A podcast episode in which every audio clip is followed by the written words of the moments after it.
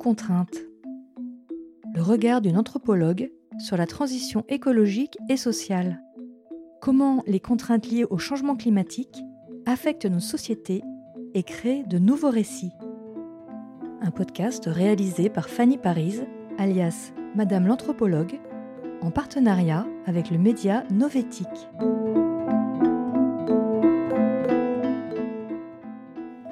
Bonjour à tous et bienvenue dans cet épisode de notre podcast Sous contrainte.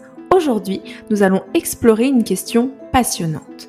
Est-ce que la transition socio-écologique signe-t-elle la fin de la bonne bouffe? Nous aborderons cette question en trois parties. D'abord, nous nous intéresserons aux risques de perte d'identité associés au changement alimentaire. Ensuite, nous nous intéresserons aux stratégies de résistance que les individus mettent en place. Et enfin, nous allons questionner la pertinence des stratégies d'adaptation collective qui s'instaurent. Alors, sans plus attendre, plongeons dans le vif du sujet.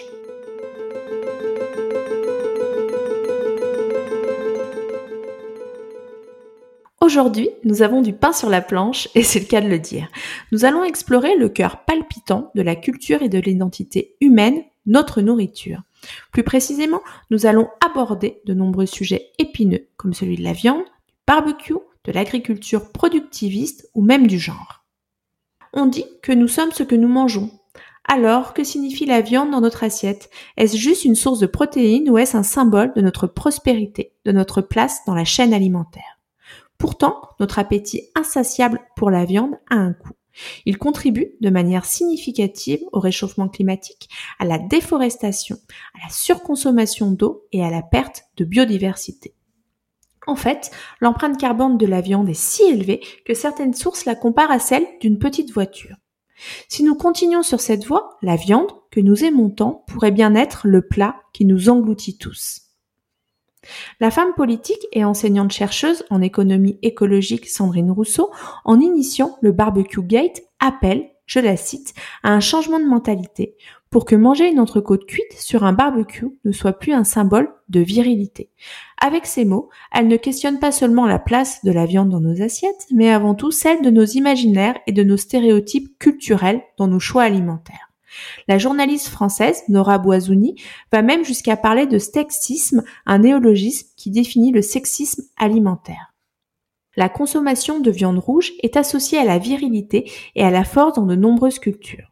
Cette association ne date pas d'hier et est en partie due à des facteurs historiques tels que le rôle des chasseurs dans les sociétés préhistoriques et la division du travail en fonction du genre. Les hommes étaient souvent chargés de la chasse et de l'approvisionnement en viande, tandis que les femmes étaient responsables de la cueillette et de la préparation des aliments. Les travaux du sociologue français Pierre Bourdieu montrent également comment la consommation de viande peut être liée à la construction de l'identité et à la reproduction des inégalités sociales. Continuons notre réflexion. Vous avez probablement entendu parler des bobos ou bourgeois bohèmes, ces urbains éduqués et aisés qui ont la réputation d'être obsédés par les aliments bio, le yoga et le vintage. Bien sûr, c'est un stéréotype. Et comme tous les stéréotypes, il contient une part de vérité, mais aussi beaucoup de simplification. Néanmoins, ces bobos ont souvent été à l'avant-garde de la transition alimentaire vers une alimentation plus durable et plus éthique. Oui, ces graines de chia et ce quinoa bio sont en fait des symboles d'une prise de conscience croissante de l'importance de l'alimentation pour notre santé, notre planète et nos sociétés. Ces bobos, par leur pouvoir d'achat et leur influence culturelle, ont contribué à rendre ces aliments alternatifs plus courants et accessibles. Mais Qu'en est-il de la bonne bouffe? Est-ce que manger des graines et des légumes bio signifie renoncer à la joie de manger? Bien sûr que non. La transition alimentaire ne signifie pas la fin de la gourmandise, bien au contraire. Elle nous invite à redécouvrir des saveurs authentiques, à expérimenter avec des aliments nouveaux et différents et à apprécier la qualité plutôt que la quantité. Bon, même s'il y a du vrai dans ce que je dis, j'ai quand même l'impression que je flirte avec le bullshit quand je vous dis cela. Donc je me calme et on redevient sérieux. Donc, parlons à présent d'un mythe encore omniprésent qui est celui de l'agriculture productiviste. Nous aimons tous penser que nous obtenons plus pour moins. C'est le rêve, n'est-ce pas? Mais il est temps de se réveiller. L'agriculture intensive, loin d'être bon marché, nous coûte plus qu'elle ne nous rapporte. Elle épuise nos sols, pollue nos eaux, met en danger la vie des agriculteurs et érode la biodiversité. En somme, elle nous vend du rêve qui en réalité est un cauchemar. Et c'est là que l'agriculture raisonnée entre en jeu. En refusant l'agriculture intensive et en adoptant des méthodes plus respectueuses de l'environnement, nous pouvons produire des aliments plus sains et plus savoureux. Et en soutenant les agriculteurs locaux, nous contribuons à des économies locales plus fortes et plus résilientes. La permaculture, avec ses principes de soin de la terre, de soin des personnes et de partage équitable, va encore plus loin. Elle vise à créer des systèmes agricoles qui sont non seulement durables, mais aussi résilients et autosuffisants en imitant les écosystèmes naturels. Pourtant, malgré tous ces avantages, la permaculture rencontre de nombreux obstacles à sa généralisation. D'une part, elle demande beaucoup de connaissances, de compétences et de travail. Contrairement à l'agriculture industrielle qui dépend largement des machines et des produits chimiques, la permaculture nécessite une compréhension approfondie des processus écologiques et une gestion active de la terre. D'autre part, la permaculture est souvent considérée comme moins productive ou moins rentable que l'agriculture conventionnelle, en particulier à court terme. C'est un problème majeur dans un monde où l'agriculture est souvent vue comme une entreprise commerciale plutôt que comme un service à la communauté et à l'environnement. La bonne bouffe n'est pas seulement une question de goût, mais aussi une question de choix, si on va un petit peu plus loin dans le raisonnement. Mais ce choix, il a un prix, et c'est un sujet qui fâche, mais qui mérite d'être discuté. C'est l'intersection de l'alimentation dite éco-responsable et de l'économie. Si l'alimentation bio et locale est indéniablement meilleure pour notre santé et notre planète, elle peut aussi coûter cher, ce qui soulève de sérieuses questions d'équité. Le choix de manger sainement et de manière éco-responsable est en effet un privilège que tout le monde ne peut pas se permettre. Les aliments bio, locaux et de saison ont souvent un coût plus élevé que leurs homologues conventionnels, sans parler des substituts de viande qui peuvent être parfois coûteux. Cela peut créer une tension entre la sobriété subie, c'est-à-dire le fait de devoir se priver de certains aliments pour des raisons financières, et l'éco-responsabilité choisie, qui renvoie vers une nouvelle forme de prestige social via le choix, notamment des aliments que l'on va vouloir consommer.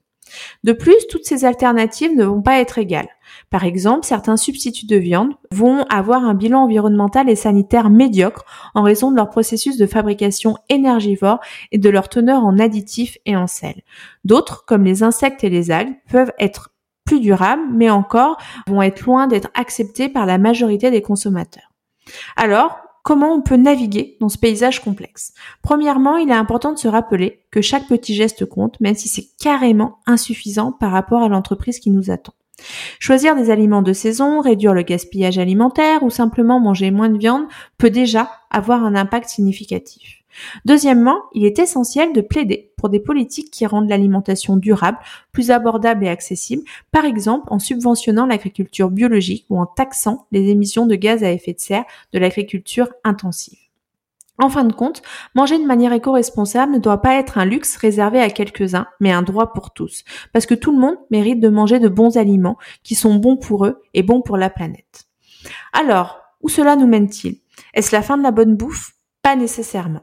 C'est plutôt le début d'une nouvelle ère de la gastronomie, une qui respecte notre planète et qui embrasse l'égalité des genres. C'est un voyage vers une nouvelle culture alimentaire, une qui valorise le respect de notre environnement et la diversité de notre table. Alors, la prochaine fois que vous allumez votre barbecue, demandez-vous, quel genre de monde suis-je en train de construire?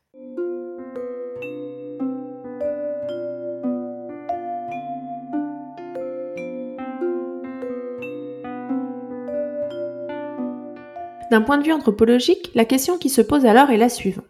Quelles sont les stratégies de résistance individuelle que nous mettons en place afin d'un côté de faire de nous des gens bien et de l'autre de continuer de se faire plaisir tout en bouffant? Partons d'un principe de base. Nous sommes tous des menteurs de bonne foi. Alors moi la première, je vous rassure. Il y a toujours un écart entre ce que les gens disent, ce que les gens pensent faire et ce que les gens font réellement. De ce constat, qui est un principe de base, en fait, j'ai pu observer un ensemble de phénomènes sociaux et culturels qui sont passionnants et qui nous permettent de mieux comprendre l'écart entre les pratiques et les représentations. Tout d'abord, on va avoir ce qu'on appelle les stratégies de compensation. On a par exemple le crédit moral. Une bonne action qui permet de justifier des écarts sur d'autres postes de consommation, comme le fait de prendre l'avion va être justifié par le fait de trier ses déchets. Ensuite, on a par exemple le principe de l'illusion écologique. Il s'agit d'un biais cognitif par lequel vous pensez consommer un produit écologique, car certaines de ses composantes le sont, et puisque ce sont sur celles-ci que les marques valorisent leur engagement dans la transition, dans leur campagne publicitaire ou de communication, vous allez fermer les yeux. alors qu'en réalité, la somme des composantes du produit que vous allez acheter le rend peut-être aussi, voire plus toxique que celui que vous achetiez auparavant. Et enfin, et c'est peut-être ma préférée, on a la théorie des animaux mignons. Il s'agit de la mise en place d'un nouveau système de règles et d'interdits alimentaires qui permet de justifier la poursuite de la consommation de viande pour des personnes qui souhaitent en diminuer leur consommation. Ils vont, par exemple, privilégier la consommation d'animaux qu'ils jugent moches ou peu intelligents, comme les dindons et les poulets, de ceux qui ne ressentent pas la souffrance, comme les crevettes, les coquillages ou les insectes, ou encore ceux qui vont être éloignés de nous dans la chaîne de l'évolution, comme les poissons, par rapport aux animaux qu'ils vont juger mignons, comme les veaux ou les lapins, et intelligents, comme les pieuvres ou les chevaux. Cette théorie des animaux mignons, je l'ai forgée à l'issue de plein d'interviews que j'ai pu faire au domicile d'individus qui se déclaraient flexitariens ou végétariens et qui m'expliquaient avoir réduit de manière drastique la consommation d'animaux. Même si certains d'entre eux en consommaient toujours, et ils m'expliquaient comment il n'y en avait plus à leur domicile pour plein de choix différents, euh, que ce soit des choix économiques, des choix politiques ou des choix de distinction sociale.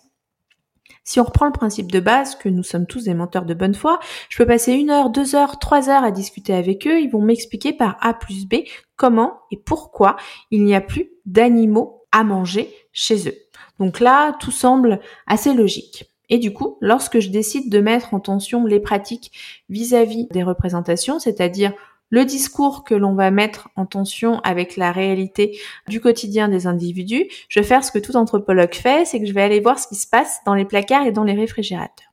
Et dans de nombreux cas, lorsque j'ouvrais les réfrigérateurs, eh ben, aux surprises, il y avait encore énormément d'animaux. Il y avait par exemple du jambon, il y avait du blanc de poulet, il y avait euh, des sardines, des émiettés de thon, des crevettes, des plats préparés hors domicile qui avaient des traces animaux, etc. Et lorsque je pointais du doigt, ce qui me semblait être un paradoxe par rapport à tout ce que l'on avait euh, pu échanger précédemment avec les individus, et eh ben c'est là qu'arrivait la théorie des animaux mignons et en fait les individus m'expliquaient comment en toute bonne foi ils avaient l'illusion de réduire leur consommation en mettant en place de nouvelles règles alimentaires. Donc en gros, il y a certains animaux qui sont plus faciles de continuer de consommer parce qu'avec ce système de justification, on va les mettre à distance de nous et du coup, leur consommation va être acceptable. Ce qui peut prêter à sourire, cette théorie des animaux mignons, en fait, ça nous permet de faire des pas de côté, de nous écarter de l'alimentation pour questionner la résistance au changement des individus au profit du maintien des habitudes quotidiennes. En pratique, tout changement de comportement va se heurter à plusieurs obstacles. On a par exemple les dépenses préengagées qui constituent un frein à l'adoption de pratiques de consommation. Ces dépenses, telles que les contrats de location, les abonnements à long terme, limitent la capacité des individus à modifier rapidement leurs habitudes de consommation en fonction des enjeux sociaux ou environnementaux. De plus, on a le poids des habitudes et routines quotidiennes qui vont jouer un rôle déterminant dans la résistance au changement. Les individus ont tendance à reproduire des comportements ancrés dans leur quotidien, même lorsque ceux-ci sont contraires à leurs convictions ou à leurs aspirations écologiques. Et ça, c'est vraiment le principe du crédit moral ou de la théorie des animaux mignons. En période de transition socio-écologique, le boycott prend d'ailleurs une importance particulière car il permet aux individus de s'engager activement dans la transformation de la société, de promouvoir des valeurs plus durables et plus responsables. Par exemple, en refusant d'acheter certains produits ou de soutenir certaines entreprises, les consommateurs exercent un pouvoir politique et économique qui peut influencer les pratiques et les valeurs des acteurs du marché. Bien que salitaire, le boycott entraîne la plupart du temps une poursuite de la consommation plutôt qu'un engagement dans un changement de pratique, de production ou de consommation plus profond. De manière transversale, les modifications de comportement peuvent être interprétées comme des sacrifices individuels et collectifs en vue d'adopter des modes de vie plus durables, manifestant un engagement en faveur de la transition écologique et socio-économique. Cependant, ces renoncements peuvent ne pas être appréciés par tous, en particulier par ceux qui ne trouvent pas d'intérêt à les adopter, que ce soit pour des raisons économiques, sociales, culturelles, pratiques ou autres. Nos choix de consommation ont même tendance à devenir des actes politiques et symboliques pouvant conduire à des affrontements entre groupes sociaux ayant des intérêts, des valeurs et des priorités divergentes. Un exemple concret de cet affrontement entre groupes sociaux peut être observé dans le débat autour de la consommation de viande. On revient à notre problématique centrale. D'un côté, certains individus et groupes militent pour une réduction de la consommation de viande en mettant en avant les enjeux environnementaux, notamment les émissions de gaz à effet de serre ou la déforestation, des enjeux éthiques comme le bien-être animal ou de santé, des maladies liées à une consommation excessive de viande. De l'autre côté, il existe des groupes sociaux qui défendent la consommation de viande pour des raisons culturelles et économiques cette tension entre groupes sociaux autour des choix de consommation reflète les divergences idéologiques et politiques qui traversent notre société. Chaque groupe cherche à imposer sa vision du monde et à influencer les comportements des autres, ce qui peut mener à des confrontations et à des débats passionnés sur la place de la consommation et l'environnement dans nos vies. Sous contrainte.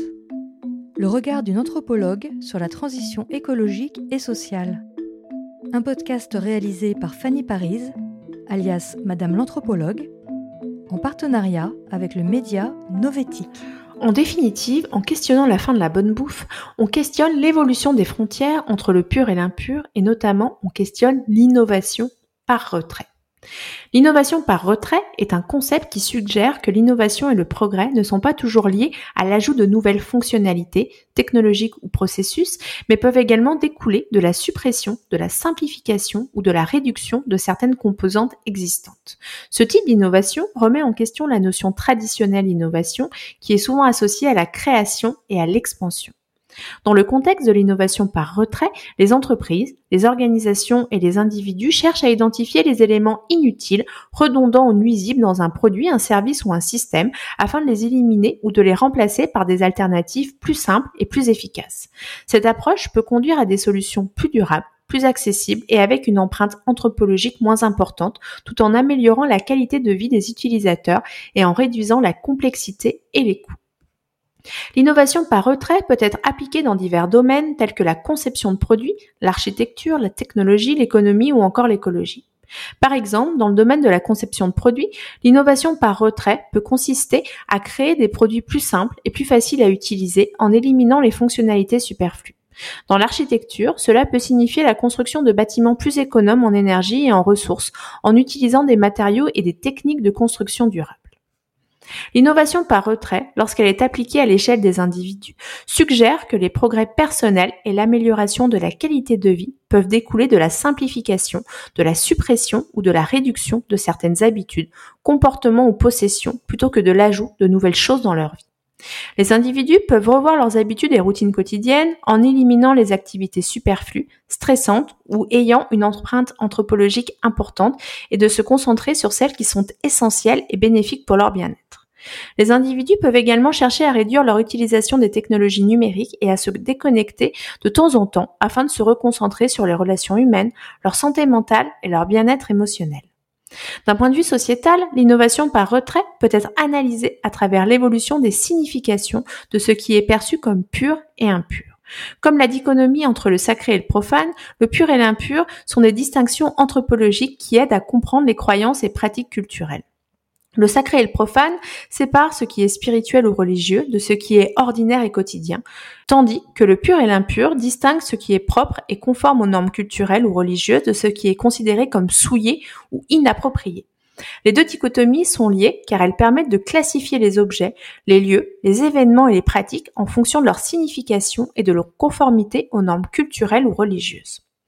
Dans ce contexte, le pur représente les pratiques et les produits qui sont perçus comme respectueux de l'environnement, durables et éthiques, tandis que l'impur représente les pratiques et les produits qui sont considérés comme nuisibles pour l'environnement et la société.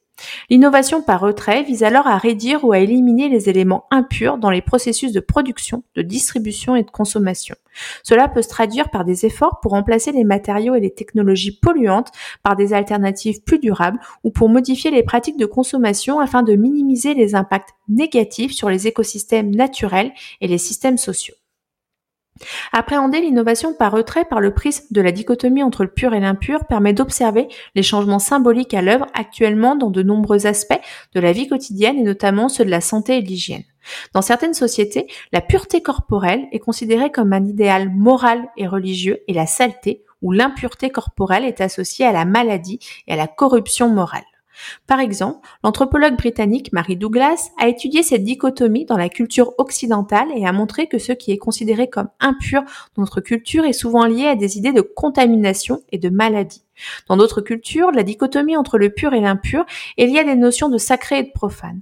Dans ce contexte, ce qui est considéré comme impur peut être lié à des pratiques jugées profanes ou sacrilèges. C'est le cas chez les aborigènes d'Australie, pour qui la notion d'impureté est centrale dans leur système de croyance. Les aborigènes considèrent que les choses impures sont dangereuses pour la communauté et qu'elles doivent être évitées ou éliminées. La santé et le bien-être sont de plus en plus valorisés dans la société occidentale et les choix de vie et les habitudes qui favorisent une bonne santé physique et mentale sont souvent considérés comme purs. À l'inverse, les comportements qui nuisent à la santé, tels que la consommation excessive de nourriture transformée, l'usage excessif de substances nocives ou l'adoption d'un mode de vie sédentaire peuvent être perçus comme impurs. Mais pour le moment, bien que l'innovation par retrait gagne du terrain, elle s'inscrit majoritairement dans le sillon du capitalisme responsable et a donc un impact insuffisant sur la redéfinition des besoins de la population et donc sur son émancipation vis-à-vis -vis des infrastructures capitalistes. Il n'en demeure pas moins que l'évolution de la perception entre pur et impur, en lien avec l'innovation par retrait et les besoins de la population, concerne de nombreux secteurs consuméristes. Par exemple, les emballages en plastique à usage unique sont de plus en plus perçus comme impurs en raison de leur impact négatif sur l'environnement. Les consommateurs recherchent des alternatives durables, telles que les produits vendus en vrac, les emballages compostables ou réutilisables, qui sont considérés comme plus purs. Pour terminer notre réflexion, j'ai envie de vous présenter un champion, une référence dans l'art de l'adaptation, une entreprise qui semble avoir réussi à se jouer de nos peurs et de nos croyances, Philippe Maurice. La dernière décennie a vu Philippe Maurice jouer une nouvelle carte, une carte qui, en surface, semble être le contraire de tout ce qu'ils ont toujours représenté. Il plaide à présent pour un monde sans cigarettes. Oui, vous avez bien entendu. Le même Philippe Maurice qui a construit son empire sur la fumée et la nicotine aspire maintenant à un monde sans ces mêmes produits. Pourquoi? Parce qu'ils ont compris qu'il fallait s'adapter ou disparaître. Face à la montée des préoccupations de santé publique, à la stigmatisation croissante des fumeurs, à la réglementation de plus en plus stricte et à une opinion publique de plus en plus hostile, ils ont fait le choix stratégique. Ils se sont réorientés vers des alternatives moins nocives à la cigarette traditionnelle. Ils ont remplacé le vieux par le nouveau, le tabac par la vape, la fumée par la vapeur. Ils ont réussi à se transformer, à s'adapter, à évoluer. Et c'est peut-être l'une des plus grandes leçons que nous pouvons tirer de Philippe Maurice, qu'il est toujours possible de changer, d'évoluer et de s'adapter qu'il est toujours possible de faire face à nos peurs, de remettre en question nos croyances et de choisir un nouveau chemin. Ce n'est pas la première fois que Philippe Maurice s'adapte au changement de société afin de faire coïncider les valeurs perçues de ses produits avec ceux de la société dans laquelle il les commercialise. Dans les années 1920, Philippe Maurice a adopté une stratégie marketing audacieuse pour l'époque afin de promouvoir ses cigarettes auprès des femmes. À cette époque, fumer était largement considéré comme un comportement masculin et les femmes qui fumaient étaient souvent mal vues. Philippe Maurice a ainsi saisi l'opportunité de cibler ce marché potentiellement lucratif en associant la consommation de cigarettes à l'émancipation des femmes et à la libération de leurs contraintes sociales. Une autre manière d'expliquer qu'aujourd'hui, Philippe Maurice plaide pour un monde sans cigarettes.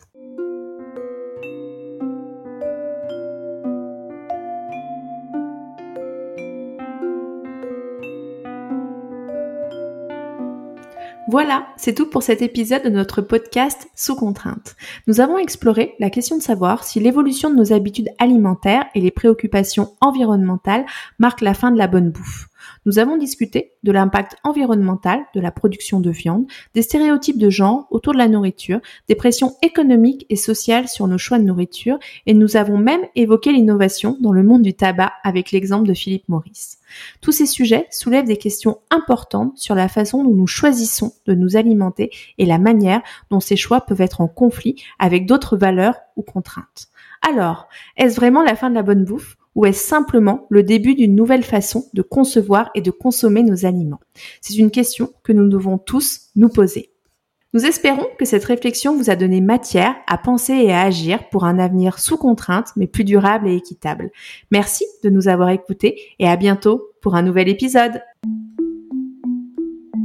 C'était Sous contrainte, le regard d'une anthropologue sur la transition écologique et sociale un podcast réalisé par Fanny Paris, alias Madame l'anthropologue, en partenariat avec le média Novétique. Si vous avez aimé cet épisode, N'hésitez pas à le partager et à laisser un avis sur votre plateforme de podcast préférée. À bientôt!